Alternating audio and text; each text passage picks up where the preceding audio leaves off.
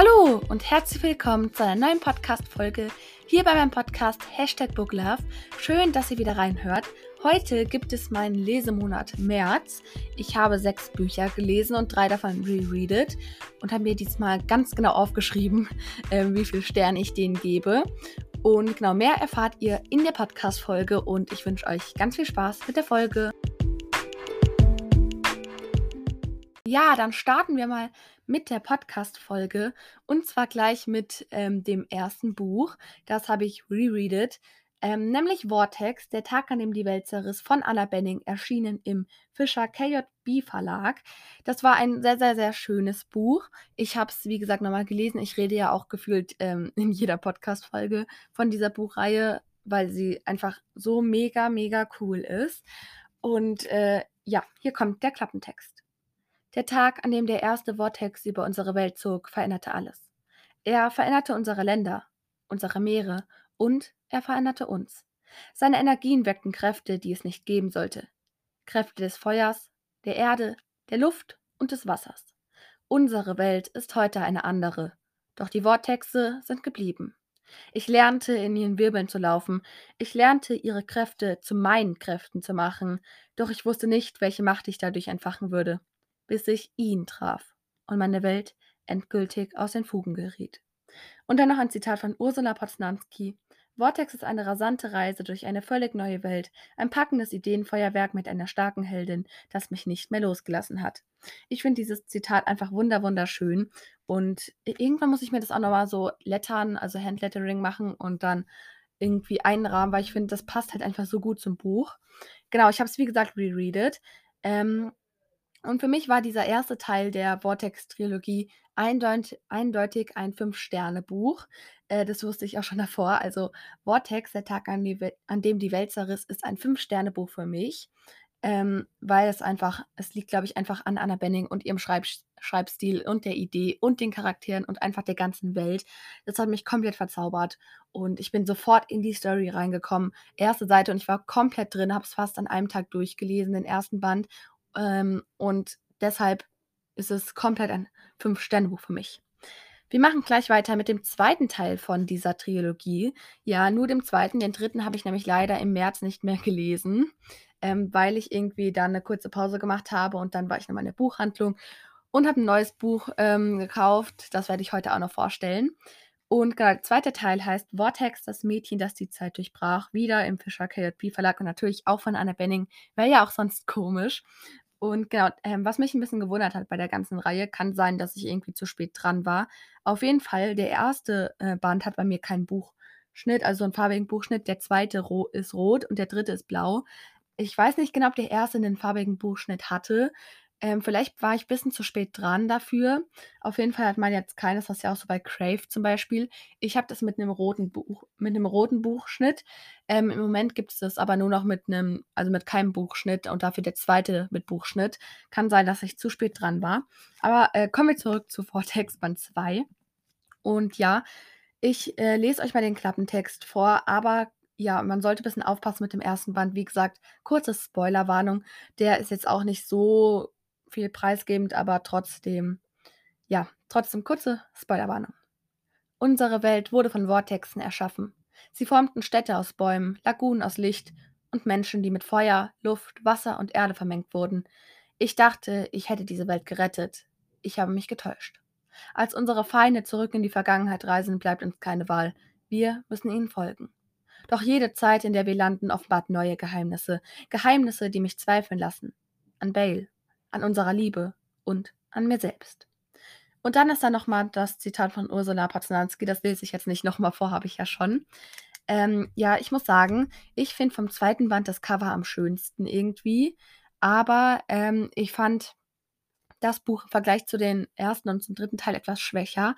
Es ist für mich ein 4,5 Sterne Buch, was ja trotzdem noch mega, mega gut ist, weil einfach, ähm, ich weiß jetzt nicht, ob das so viel spoilert, ähm, es kommen so ein paar Schwimmer vor, das sind die Leute, die mit Wasser vermengt wurden. Und ich finde, die Stelle lässt sich so ein bisschen nicht ganz so flüssig lesen. Also für mich war die Stelle nicht ganz so flüssig und nicht ganz so spannend wie alles, aber man kann auch nicht immer alles ultra spannend lesen, äh, spannend schreiben, meine ich. Und ja, 4,5 Sterne, wie gesagt. Es war trotzdem ein sehr, sehr tolles Buch und hat auch neue Geheimnisse offenbart, was mich alles sehr überrascht hat. Und deshalb ist es, wie gesagt, ein 4,5 Sterne Buch. Das nächste Buch ist das Buch, das, ähm, das besagte Buch, das ähm, meinen Vortex-Flow unterbrochen hat, ähm, weil ich ja eigentlich erst Vortex 3 lesen wollte und dann kam aber dieses Buch. Und zwar ist es The Inheritance Games, 50 Milliarden Dollar, eine unbekannte Erbin, vier mörderische Nachkommen von Jennifer Lynn Barnes, erschienen im CBT Verlag. Ich finde das Cover eigentlich schon ganz schön, das ist so grün und es wirkt halt alles sehr 3D. Ähm, da, ja, das ist jetzt nicht unbedingt mein Ding, aber ich finde es eigentlich ganz schön. Und ja, das, das ist tatsächlich ein Thriller. Ich dachte erst, das wäre so eine Mischung aus Wohlfühlbuch, Thriller und ähm, New oder Young Edit, aber es ist ein Thriller. Und ja, hier kommt der Klappentext. Avery Grams hat einen Plan. Highschool überleben, Stipendium abgreifen und dann nichts wie raus hier. Doch all das ist Geschichte, als der Multimilliardär Tobias Halfthorne stirbt und Avery fast sein gesamtes Vermögen hinterlässt. Der Haken daran, Avery hat keine Ahnung, wer der Mann war. Um ihr Erbe anzutreten, muss Avery in das gigantische Halfthorne-Haus einziehen, wo jeder Raum von der Liebe des alten Mannes zu Rätseln und Geheimnissen zeugt. Ungünstigerweise beher beherbergt es aber auch dessen gerade frisch enterbte Familie. Allen voran die vier Halfthorne-Enkelsöhne, faszinierend, attraktiv und gefährlich. Gefangen in dieser schillernden Welt aus Reichtum und Privilegien muss Avery sich auf ein Spiel aus Intrige und Kalkül einlassen, wenn sie überleben will. Ein süchtig machender Thriller voller dunkler Familiengeheimnisse und tödlicher Herausforderungen. Ähm, genau, ich habe tatsächlich die deutsche Erstausgabe. Äh, das Buch gibt's, äh, das kommt ja aus dem, eigentlich aus dem Englischen, erkennt man auch am Titel, eigentlich so die Inheritance Games. Und ja, ich fand es war ein sehr, sehr schönes Buch. Für mich war es ein 4,5 Sterne Buch, weil ich teilweise ein bisschen Schwierigkeiten dabei hatte, dem Ganzen zu folgen.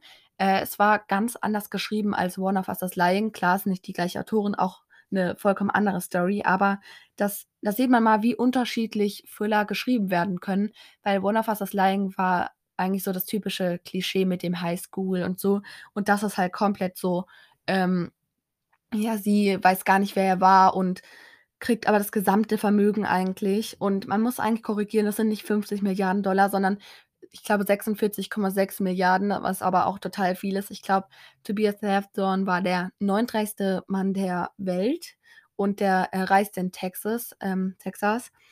Und ja, genau, was mich ein bisschen gestört hat, ist, es gehört halt zum Buch, das mit diesem Reichtum, es war halt komplett die ganze Zeit mit, ja, du hast das geerbt. Ich finde, äh, also es gehört natürlich zur Story, dass sie so viel geerbt hat, aber irgendwie erbt sie dies, das, muss das machen und trotzdem darf sie irgendwie die ganze Zeit nicht das Geld ausgeben, weil du weißt die ganze Zeit, boah, die hat total viel geerbt und es ist halt dieses Luxusleben, das sich halt wahrscheinlich jedes kleine Kind immer vorstellt. Ähm, wenn man so viel Geld hätte, würde man das und das machen. Aber ich glaube, es gehört, gehört halt auch alles zur Story. Mich hat es ein bisschen gestört. Ähm, aber an und für sich ist es ein wirklich sehr, sehr tolles Buch. Wie gesagt, für mich ein 4,5 Sterne Buch. Ähm, und was ich bei solchen Büchern, ich habe das jetzt als Taschenbuch, ich glaube, es gibt es noch gar nicht als Hardcover. Das ist auch bei so Young und New Edit Büchern manchmal so, dass wenn du das aufklappst, äh, aufklappst, ja, ja, ich glaube so, dann äh, ist da wie so eine Art, ähm, dann kann man das nochmal aufklappen und dann ist da immer so ein kurzer Textausschnitt oder halt nochmal der, ähm, äh, so eine Art, keine Ahnung, Klappentext. Und das kann ich euch auch nochmal kurz vorlesen. Der ist relativ lang. Da steht nämlich, Avery Grams, 17 Jahre alt, voll weise und ein ganz normaler Teenager, will nur eins die Highschool heil überstehen und dann irgendwie ihr Leben auf die Reihe bekommen, idealerweise nie mehr im Auto übernachten müssen, weil der fiese Freund ihrer älteren Schwester wieder bei ihr lebt und wenn alles glatt geht, aufgrund ihrer Hochbegabung ein Stipendium ergattern. Soweit der Plan, doch dann wird ihr Leben von einem Tag auf den anderen aus den Angeln gehoben. Ein ihr völlig unbekannter Milliardär hat sie in seinem Testament bedacht und zusammen mit ihrer Schwester wird sie zu dessen Anwesen in Texas beordert. Dort trifft sie auf die geballte Arroganz der unermesslich reichen Halfthorne-Sippe. Und mit der wird sie sich noch eine Weile herumschlagen müssen, denn auf der Testamentseröffnung platzt die, platzt die Bombe. Der alte Halfthorne hat bis auf ein paar Legate all seinen Besitz Avery vermacht. Unter der einzigen Be Bedingung, dass Avery zu seiner Familie auf das Anwesen zieht, das jetzt natürlich ihr gehört. Die Familie ist not amused, allen voran die vier jüngsten bis zu Averys Auftauchen vermeintlichen Erben der Dynastie, Tobias Halfthorns schillernde, geheimnisvolle und brandgefährliche Enkelsöhne. Ich finde diesen Satz, die Familie ist not amused, äh, irgendwie richtig lustig, weil so, man, man weiß halt so, ja, die Familie, klar, die ist jetzt nicht glücklich darüber. Ähm, aber ich finde, das ist eine riesige Familie mit den Enkelsöhnen und das, man muss da auch erstmal klarkommen, irgendwie, wer das jetzt alles ist. Man muss so ein bisschen, ähm, ja, mitdenken, sag ich mal, bei dem Buch, ähm, weil es wirklich eine riesige Familie ist. Dann äh, gab es da die Anwältin, die mal eine Beziehung mit dem einen Enkelsohn hatte und dann gibt es den da, dann gibt es ein Mädchen und was weiß ich. Also richtig viele Geheimnisse und nicht nur ähm, das, warum sie das jetzt geerbt hat. Ähm, ich habe am Ende tatsächlich, ich dachte erst, das wäre ein Einteiler und das Ende, ich habe mich richtig aufs Ende gefreut und da kam halt nur so ein bisschen was raus und ich erstmal so, hä? Und dann so, ah, es gibt noch ein Band 2 und den gibt es jetzt leider noch nicht auf Deutsch. Ich weiß nicht, ob der schon auf Englisch erschienen ist. Ähm, auf jeden Fall freue ich mich schon auf den zweiten Band. Äh, vielleicht, also hoffentlich wird er genauso gut wie der erste, vielleicht sogar noch besser. Und ja, jetzt habe ich schon ziemlich viel zu diesem Buch gesagt. Und ich würde sagen, wir kommen zum nächsten Buch. Das nächste Buch habe ich auch rereadet. Dann sind wir schon beim dritten ähm, nochmal gelesenen Buch. Und zwar ist es Die Stille meiner Worte von Ava Reed, erschienen im Urbereuter Verlag, oder ja, ich glaube Urbereuter Verlag. Ähm, das ist ein sehr emotionales Buch. Und ja, ich sehe gerade, das hat den Lesepreis 2018 gewonnen. Ähm, genau, und hier kommt der Klappentext. Die ganz großen Gefühle. Hannah hat ihre Worte verloren in der Nacht, als ihre Zwillingsschwester Izzy ums Leben kam. Wer soll nun ihre Gedanken weiterdenken, ihre Sätze beenden und ihr Lachen vervollständigen? Niemand kann das. Egal, was Hannas Eltern versuchen, sie schweigt. Um Izzy nicht loslassen zu müssen, schreibt sie ihr Briefe, schreibt und verbrennt sie immer wieder. Hannah kann der Stille ihrer Worte nicht entkommen, bis sie Levi trifft, der mit aller Macht versucht herauszufinden, wer sie wirklich ist. Es war ein wirklich sehr, sehr emotionales Buch. Ähm, ich muss gestehen, ich habe dabei auch geweint am Ende und auch bei manchen Stellen. Und ähm, es gibt eine Person, die darin vorkommt, die ich einfach total liebenswert finde. Nämlich ist das Sarah, ähm, die zur besten Freundin von ähm, Hannah wird. Und ich finde, sie ist einfach so eine liebenswerte Person, obwohl sie so eine schlimme Ver Vergangenheit hatte. Und ja, ich kann dieses Buch wirklich allen nur empfehlen. Es ist ein Fünf-Sterne-Buch für mich. Ähm, es war schon immer ein Highlight, das lässt sich total flockig, leicht lesen. Und ähm, ich finde, einfach krass, wie Ava Reed, ich meine, das ist schon ein sehr ernstes Thema, weil ähm, ihre Schwester äh, ja umgekommen ist, ihre Zwillingsschwester, und sie ja dann Briefe schreibt und sie verbrennt. Ava Reed schreibt es so, also für mich war es so, dass sie es so geschrieben hat, dass ich es äh, an einem Abend durchgelesen habe. Es ist jetzt auch nicht das längste Buch, glaube ich, aber für mich kam das irgendwie nur ganz, ganz kurz vor, weil ich einfach so gefesselt war von dieser Geschichte, wie Ava Reed das einfach schreiben konnte. Und ich fand das sehr, sehr krass, dieses Buch. Ähm, und genau, fünf Sterne gibt es dafür von mir. Dann kommen wir zum nächsten Buch. Das nächste Buch habe ich tatsächlich ähm, am 31. März gelesen. Und zwar ist es The Way We Fall von Jana Schäfer, erschienen im Ravensburger Verlag, ein ähm, Young Edit Roman.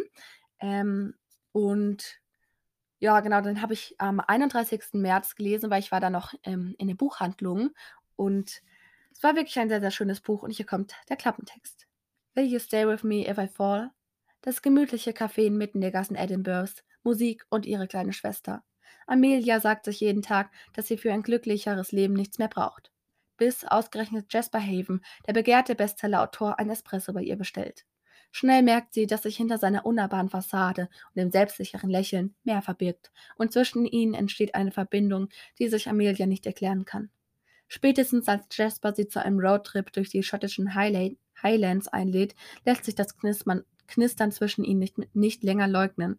Doch dann kommt Jaspers Vergangenheit ins Tageslicht und Amelia wird klar, dass Gefühle allein manchmal nicht ausreichen. Ein wundervolles Setting, liebenswerte Charaktere und eine tiefgründige, tiefgründige Geschichte, die direkt ins Herz trifft. Was will man mehr von Maren Vivian Hase? Oder, ja, ich glaube Hase. Die hat auch äh, Fly into My Soul, glaube ich, geschrieben. Oder Dance into My World, glaube ich. Und ja, ich fand, das war ein sehr, sehr schönes Buch. Wie gesagt, 4,8 Sterne von mir, weil ähm, ich habe das an einem Tag gelesen und drei Viertel vom Buch, ich war wirklich so, wow, das wird bestimmt eins meiner neuen Lieblingsbücher. Aber dann kam so ein bisschen das letzte Viertel und das hat mich nicht ganz so begeistert, weil es sehr viel noch um eine Person aus Jaspers Leben, seiner Familie ging. Ähm, und ja, mir ging es ein bisschen zu schnell alles und deshalb 4,8 Sterne von mir, war ein bisschen schade, aber ich fand, es war wirklich ein sehr, sehr auch irgendwie emotionales Buch, ähm, weil es halt, ja, Young und New Adult ist eigentlich immer so ein bisschen, ähm, sie und er äh, treffen sich und verlieben sich, aber er oder beide haben eine schwere Vergangenheit und dann kommt's an Licht ans Licht und keiner weiß, was er machen soll. Das muss man einfach sagen, das ist halt so das typische Young und New Adult. Ähm, aber ich finde, es kommt immer drauf an, wie der Autor oder die Autorin das ähm, die Story erzählt. Manchmal ist es wirklich so, dass du halt einfach eine komplett neue Erfindung davon hast. Manchmal ist es aber auch auch einfach so, dass es einfach das Klischee, sag ich mal, ist, dass es aber so schön geschrieben ist, dass du es einfach nur liebst, dieses Buch. Und so ein bisschen war das auch bei diesem Buch. Ähm, es soll, glaube ich, bald ein zweiter Teil rauskommen. Es ist der erste Teil der, ich weiß gar nicht, wie die Reihe heißt. Ähm, auf jeden Fall geht es danach noch um ähm, ihre Schwester. Die heißt Maylie, glaube ich. Ähm, genau, das ist dann die, ähm, der zweite Teil heißt dann The Hope We Find. Da ähm, der zweite Teil von der Edinburgh-Reihe. Wow. Ähm, ja, das hätte ich mir auch merken können. Den mag ich auf jeden Fall auch noch lesen. Ich glaube, der erscheint aber bald irgendwann noch. Ähm, der ist noch nicht erschienen.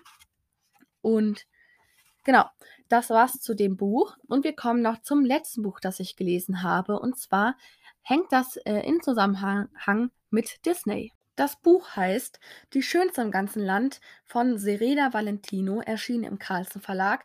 Ich muss dazu sagen, dass ich es ein bisschen komisch finde, denn der Autorinnenname steht nicht vorne ähm, auf dem Cover wie sonst, so, äh, sonst immer, sondern muss man erstmal zwei Seiten, wo ähm, nochmal draufsteht, die schönste im ganzen Land umblättern und dann steht da die schönste im ganzen Land von Serena Valentino. Ähm, und genau, wenn man auf den Bucheinband guckt, steht unten Carlson, dann der Titel und dann steht da nochmal Disney. Es ist nämlich eine Disney-Adaption. Vielleicht kann man sich denken, es geht um die böse Stiefmutter von Schneewittchen. Ähm, und hier kommt der Klappentext. Die schönste im ganzen Land. Wie wurde aus der schönen Königin Schneewittchens böse Stiefmutter? Als der König um ihre Hand bittet, willigt die wunderschöne Tochter des Spiegelmachers ein. Sie hofft, ihr Schicksal werde sich damit, wende, werde sich damit zum Besseren wenden. Aber wird es das? Dieser spannende, magische Fantasy-Roman offenbart die bislang unerzählte Geschichte von Liebe, Verlust und schwarzer Magie hinter dem weltberühmten Märchen Schneewittchen. Das Cover finde ich ähm, sehr, sehr cool aufgebaut, nämlich ist es vorne einfach nur schwarz und man sieht rechts, äh, man sieht links so eine Gesichtshälfte, das ist die rechte und äh, das ist so die typische ähm, Königin, also die böse Stiefmutter von Schneewittchen, wie man sie auch, auch aus diesen Märchenbüchern kennt. Und wenn man es umdreht und den Klapptext sieht, sieht man die linke Gesichtshälfte und da ist es so eine Hexe mit Warze und ähm, einzelnen Zählen, Zähnen nur noch. Und ich fand es sehr, sehr interessant. Äh, das ist der erste Teil der Disney Villain-Reihe. Es gibt im Moment, glaube ich, acht. Ähm, und die mag ich auch noch unbedingt lesen. Der zweite, da geht zum Beispiel um das Biest von ähm, Die Schöne und das Biest. Und ja, dieses Buch äh, bekommt von mir 4,5 Sterne. Ich habe es ähm, fast an einem Tag durchgelesen. Es ist so ein bisschen altertümlicher Schreibstil, was aber auch einfach damit zusammenhängt, dass ähm, ähm, Schneewittchen natürlich auch so ein bisschen älteres Märchen ist. Und deshalb fand ich das auch gar nicht schlimm. Ähm, nur zwischenzeitlich fand ich so ein bisschen die Situation, bisschen, hätte man ein bisschen detaillierter beschreiben können. Ähm, und manchmal war es mir ein bisschen zu, ja, nicht gruselig, sondern äh, ja, auch nicht klischeehaft. Ich weiß nicht, wie ich es beschreiben soll, weil zwischenzeitlich war es so ein bisschen komisch, weil die ähm, böse Stiefmutter, der, ähm, also es geht ja eigentlich nur um ihre Vergangenheit und wie sie dann zu dem geworden ist, was sie jetzt ist. Da war es zwischenzeitlich mir so ein bisschen, dass es so sp sprunghaft war. Also, dass ähm, gerade was passiert ist und dann kam Sprung und der war sie schon wieder böse. Und manchmal ging dieser Sprung halt über mehrere Monate. Das hat mich ein bisschen gestört. Aber sonst war es wirklich ein sehr, sehr schönes Buch. Und wie gesagt, 4,5 Sterne. Das war es dann auch schon mit dem Lesemonat. Und wir kommen noch zum Outro. Ja, das war mein Lesemonat März. Ich hoffe, euch hat diese Podcast-Folge gefallen. Ähm, für mich war es ein sehr erfolgreicher Lesemonat, weil kein Buch unter 4,5 Sternen war. Ich habe, wie gesagt, drei Bücher rereadet, Vortex 1 und 2 und Die Stille meiner Worte und drei neue Bücher gelesen, nämlich The Inheritance Games 1, The Way We Fall und Die Schönste im ganzen Land. Und der Lesemonat hat mir einfach insgesamt sehr viel Spaß gemacht, alle Bücher zu lesen. Ich sage noch kurz den geschätzten Sterne-Durchschnitt. Ähm, ich schätze, es sind so 4,8 Sterne, weil ich habe ja ein paar 5-Sterne-Bücher, ein paar 4,5 und ein 4,8 Sterne-Buch gehabt. und deshalb ist so mein geschätzter Durchschnitt 4,8. Meine insgesamt gelesenen Seiten sind 2387. Ich finde, das sind sehr, das ist sehr gut, eine sehr gute Zahl. Und es kommt ja auch eigentlich nicht auf die Seiten drauf an. Und wie gesagt, ich hoffe, euch hat die Folge gefallen. Ähm, schreibt mir sehr, sehr gerne euren Lesemonat in die Kommentare und äh, welches Format ich in der nächsten Podcast-Folge machen soll. Also ähm, zum Beispiel Booktag wieder oder äh, ein ähm, Try Chapter oder sowas. Also ja, könnt ihr mir gerne in die Kommentare schreiben. Und ja, dann wünsche ich euch noch ganz viel Spaß beim Lesen, beim Podcast hören, was auch immer, ihr gerade macht. Vielleicht ist es auch gerade Wochenende und ihr habt schönes Wetter. Bei mir ist gerade der Himmel leider bewölkt, aber ja, man kann nicht immer schönes Wetter haben. Und deshalb, genau. Bis zum nächsten Mal. Tschüss.